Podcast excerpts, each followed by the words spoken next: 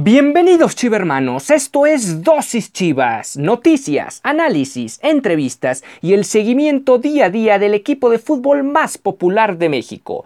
Yo soy Ricardo Romano Corona y diariamente inyectaré tu dosis Chivas. No olvides que puedes sintonizar nuevos episodios de lunes a viernes a través de Spotify, Anchor FM, Apple Podcast, Breaker, Google Podcast y Radio Public. Y sin más que agregar, comenzamos.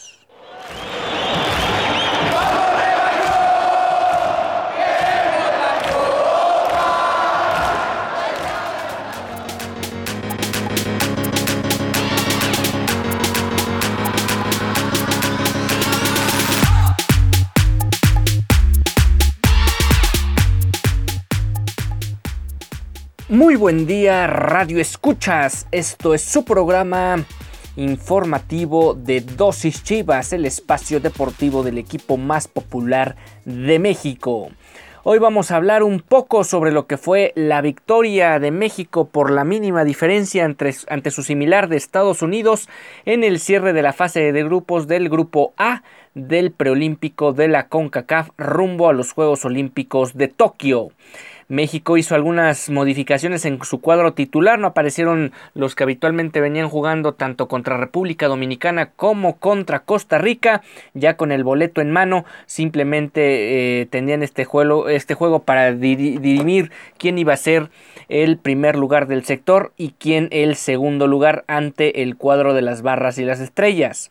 Apareció en la portería Luis Malagón que a la postre saldría lesionado una lesión que presumiblemente lo va a dejar fuera del partido grande, que es el del próximo domingo a las 7 de la noche, cuando México encare el partido importante para conseguir el boleto a el verano, a la justa olímpica el próximo verano. De defensa salieron Alejandro Mayorga, Vladimir Loroña, Gilberto El Tiba Sepúlveda y Johan Vázquez. Los dos futbolistas de Chivas formaban parte del cuadro titular y habían tenido minutos dentro del preolímpico, ahora lo hacían de manera titular. Los mediocampistas Eric Aguirre, Roberto Alvarado, Uriel Antuna, Alexis Vega y Joaquín Esquivel. Y como centro delantero JJ Macías. Esto significaba que de los seis futbolistas que convocó el Jimmy Lozano, cinco de los de cinco chivermanos estarían formando parte del cuadro titular en este partido ante Estados Unidos, que por cierto se disputó en el Estadio Jalisco. Por su parte, Estados Unidos salió con David Ochoa en la portería, Julián Aranjo, Julián Araujo, Mauricio Pineda, Henry Keisler, Aaron Herrera, Hassani Dodson, Andrés Felipe Perea, Johnny Cardoso, Sebastián Saucedo, Sebastián Soto y Dorjin Milajovic. Eh, como podrán escuchar, varios de los nombres y apellidos de estos futbolistas son de descendencia, no quisiera decir todos mexicanos, pero sí al menos de descendencia latina. ¿Qué significa esto? Que ya se empieza a plasmar cada vez más eh, el impacto de los latinos de Latinoamérica en la población allá en Estados Unidos y por ende en el fútbol como en otros deportes. También cabe resaltar que Estados Unidos tiene a la mayoría de sus grandes exponentes en esta categoría jugando en el viejo continente y por temas de calendario pues era imposible que formaran parte de este preolímpico. A pesar de ello ya Estados Unidos también está instalado en la semifinal y por lo tanto también buscará su, su posibilidad de jugar eh, los Juegos Olímpicos en Asia Oriente el próximo verano. ¿Cómo se dio este partido? Bueno, en general fue un partido muy ríspido, un partido que yo diría que hasta cierto punto de forma inconsciente, tanto estadounidenses como mexicanos trataron de no exponer tanto porque saben que lo más importante se, se, va a dar el próximo, el próximo fin de semana y el partido se trabó mucho en el medio campo, realmente fue complicado ver jugadas de peligro en ambos costados. Probablemente lo más destacado lo lograron los dos futbolistas de Chivas. Hablamos tanto de Alexis Vega como de Uriel Antuna. Un Uriel Antuna que por ratos apareció por el costado izquierdo. Tuvo un par de desbordes interesantes, pero sigue siendo una posición que flaquea.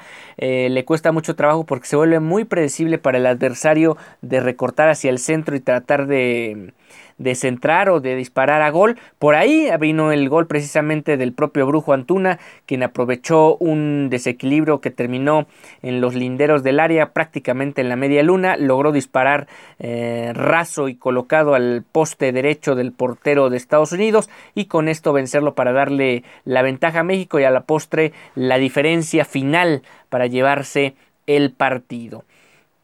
Eh, las primeras jugadas, pues insisto, no hubo muchas oportunidades. El partido estaba muy trabado en el medio campo. Probablemente si estos dos equipos logran su pase a la Copa, perdón, a los Juegos Olímpicos, que sería lo lógico, seguramente se verán las caras en la final de la próxima semana y ahí podríamos ver un partido más interesante de ida y vuelta, ya que ambos conjuntos, pues por un lado, eh, ya estarían libres de presión con respecto a lo que pueden ofrecer de cara a a, la semifinal que se viene el fin de semana y ya con cero responsabilidad de ganar el torneo, aunque al final es algo que termina decorando o poniendo la cerecita en el pastel de lo que ha sido su participación de estas dos selecciones en este preolímpico de la CONCACAF que se está llevando a cabo en el estado de Jalisco.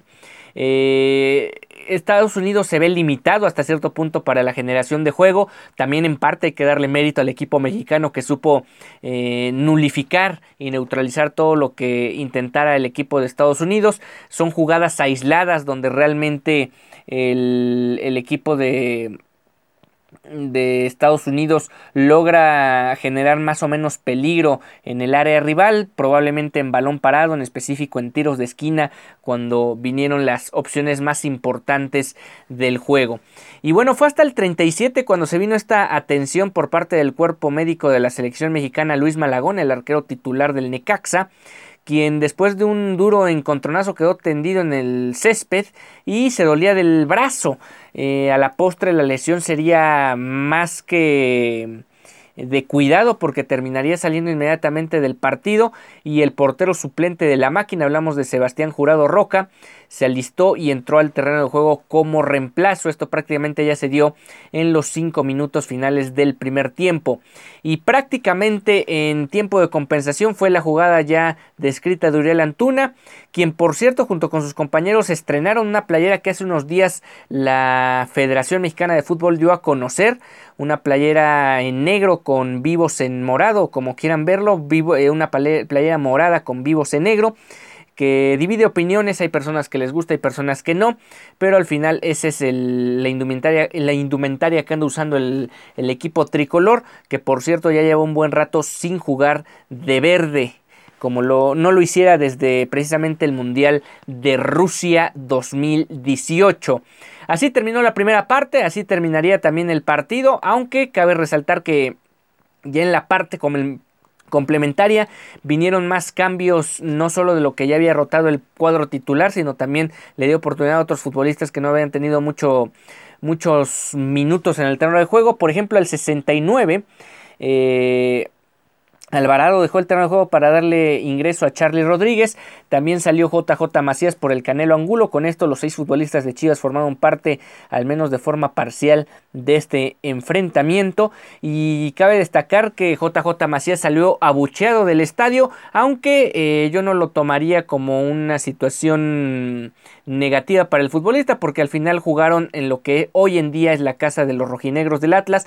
Probablemente la venta de boletos y el, ir a este partido seguramente tuvo un impacto no solo en el tema de los rojinegros, sino realmente una afición en general que le gusta el fútbol y por lo tanto Macías se va bucheado, pero no como tal por un tema en específico que venga carreando desde hace un buen rato. Al final es uno de los futbolistas que podemos rescatar del semestre penoso que ha tenido el cuadro de Víctor Manuel Bucetich. Así culminó, bueno, así continuó el partido hasta culminar con la victoria de 1 por 0 eh, del equipo mexicano. Destacar que el árbitro central fue un desastre, eh, no tiene el sentido del juego de forma clara y contundente. Había ocasiones donde tenía que dar la ley de la ventaja y terminaba marcando faltitas que le cortaban eh, o más bien le daban la ventaja al equipo que iban a agarrar mal parado en la mayoría de las ocasiones a Estados Unidos, pero no tanto como un apoyo a Estados Unidos, sino más bien una situación donde el árbitro sí se vio de bajo, bajo nivel para eh, dirigir este tipo de partidos porque sobre todo hay que recordar que más allá de que sea un enfrentamiento con límite de edad no deja de ser el clásico de la CONCACAF los dos equipos más importantes a lo largo de la historia de la región y por lo tanto es un duelo de alto voltaje más allá insistir del límite de edad que tiene este preolímpico y ahora sí, entrando a temas ya de lleno con respecto a los equipos del Guadalajara, vamos a repasar un poco lo que fueron las palabras de Alberto Coyote tras la victoria 2 por 1 frente al Correcaminos de Tamaulipas. ¿Qué fue lo que dijo en videoconferencia de prensa? El equipo jugó muy bien al fútbol, tuvo una buena posesión de balón y situaciones de gol. Nos hizo falta la definición, eso hay que trabajarlo más, tenemos que ir con mayor determinación para concluir las jugadas. Le dimos vida a Correcaminos al no liquidarlo antes y después terminamos sufriendo. Tenemos que mejorar, esto ya nos sucedió antes y ahora nos vuelve a pasar. Eh, también dijo que el equipo tiene una conjunción, un tiempo de trabajo y una continuidad en cuanto a hombres y el cuerpo técnico. Eso es clave para tener un desarrollo de juego muy claro. Tapatío tiene hoy un sistema de juego bien definido y esperamos que eso pueda ser nuestro sello, un sello que añoramos en el primer equipo, que realmente ah, no podemos ni siquiera definir cuál es ese estilo de juego, cuál es ese parado base o parado tipo que tiene el cuerpo técnico de Chivas con el equipo de primera división. Fernando Beltrán pidió jugar, es algo muy importante porque quiere retomar su nivel, competir en primera división y obviamente Tapatío está para eso. Tiene la edad, la disposición y la actitud. Lo vi muy bien, asociándose con sus compañeros. La verdad es que me hace sentir bien y que vamos por buen camino. Esto es muy interesante porque por un lado surgió la versión de que tanto Beltrán, el Chicote Calderón como el Chino Huerta habrían sido de alguna forma castigados y enviados al, al equipo del Tapatío. Sin embargo, de alguna manera Coyote no es que desmienta lo que se dijo, pero sí le da otro matiz a la participación del nene Beltrán en este partido frente a Correcaminos, un duelo donde se vio suelto, se vio liviano y se vio ágil, algo que añoramos de este futbolista, pero que da la impresión en más de una oportunidad que el propio Víctor Manuel Bucetich lo tiene amarrado o lo tiene o no le, no le tiene el gusto eh, suficiente, no es de su agrado, no es del perfil de futbolista que le llame poderosamente la atención, queda claro porque muchas veces no es tomado en cuenta ni siquiera como cambio. Y por otro lado, eh, las funciones que seguramente le ponen el terreno de juego no son las idóneas para este futbolista que demostró en este partido contra Correcaminos que tiene la capacidad de trabajar de una manera y una vez más se vuelve a comprobar que Víctor Manuel Bucetich no está sacándole jugo al plantel que tiene con el Guadalajara. Le viene bien tanto a Calderón como al chino Huerta venir y tener minutos. La liga de expansión no es fácil, no es sencilla, tiene muy buen nivel y jugadores de experiencia ya comprobada en primera división. Intentaremos ayudar tanto a Cristian como a César para que se acoplen lo más rápido posible al tipo de juego del tapatío. Nosotros ya tenemos un estilo de juego que si a ellos se integran al equipo puede funcionar muy bien. Tapatío está para ayudar al primer equipo en lo que se necesite. Y pues realmente Coyote se está convirtiendo en una pieza fundamental en que si este equipo llega a resucitar en este cierre de torneo, mucho se lo podemos deber o buena parte se lo podemos deber a lo que está haciendo Coyote tanto en general con el primer con el tapatío, con la plantilla del tapatío, como varios elementos del primer equipo. Ahí está también el caso que ya hemos mencionado reiteradamente de Ronaldo Cisneros. Entiendo que estos dos futbolistas, tanto el Chino Huerta como el Chicote, van a entrenar con el equipo de cara al partido del fin de semana y posteriormente eh, ya será cuestión de Coyote, aunque muy probablemente los tomará en cuenta para participar en el duelo. Eh, es interesante esto que menciona porque sí, a diferencia de las categorías subs, tanto la sub 17 como la sub 20, pues no dejas de jugar contra adversarios de, la misma edad. En este caso, si tú eres un futbolista del primer equipo y termina jugando un partido de, de sub 20, estás jugando contra rivales que en su mayoría, si no es que es la misma situación en el caso del equipo rival, que tienen 20 años o menos y por lo tanto hay, cierta, hay, hay ciertas características o ciertas flaquezas que todavía se tienen a cierta edad en el fútbol eh, como en la vida como tal, y que puedes de alguna manera aprovechar. No así en el tapatío, porque al final, al ser también una liga de desarrollo, que también tiene ciertos límites y ciertos parámetros, pues sí también al final tiene, es más laxa y tiene, o, o, las plantillas de los equipos contienen futbolistas que no necesariamente tienen menos de 25 años por decir algo, sino que ya también tienen un Mm, un recorrido interesante no solo en la Liga de Plata, sino en la Liga de Expansión o en el fútbol mexicano en general. Y bueno, ya lo sabemos, es semana de clásico femenil, pero el que ya tuvo que pagar la apuesta del clásico varonil fue a Mauri Vergara, que asistieron a los centros de rehabilitación e integración infantil Teletón de Occidente y del Estado de México respectivamente para hacer la entrega simbólica del apoyo. Por un lado, Emilio Azcárraga aprovechó la ocasión para lanzar un nuevo reto y así ampliar el alcance con la ayuda que se había pactado. Esto mencionó, creo que el ejemplo que logramos poner entre América y Chivas sigue siendo asumiendo la responsabilidad de ser el equipo de los equipos más grandes de México. Es de agradecer a nuestras aficiones que nos hacen ser esos equipos, el poder capitalizar y poner nuestro grano de, de arena para ayudar a todos los mexicanos que han padecido de COVID-19. Ahora tenemos la oportunidad una vez más de disputar otro clásico en esta semana. Hablamos del ya mencionado clásico femenil. Este se llevará a cabo en el Estadio Azteca el próximo sábado. Y yo convocaría la generosidad de Amauri para que sigamos la misma causa y que podamos apoyar a más gente con nuestros equipos femeniles. Pues ahí está, se redobla la apuesta que de alguna manera, eh, y como ha sido una tradición desde que llegó el padre de Amauri, hablamos de Jorge Vergara, las apuestas no tienen un mero interés particular entre dos poderosos dueños económicos, no solo del fútbol, sino de empresas importantes en nuestro país, sino que además tiene un carácter solidario con personas que más lo necesiten y que lo han hecho a lo largo de los últimos años, algo que es más que plausible.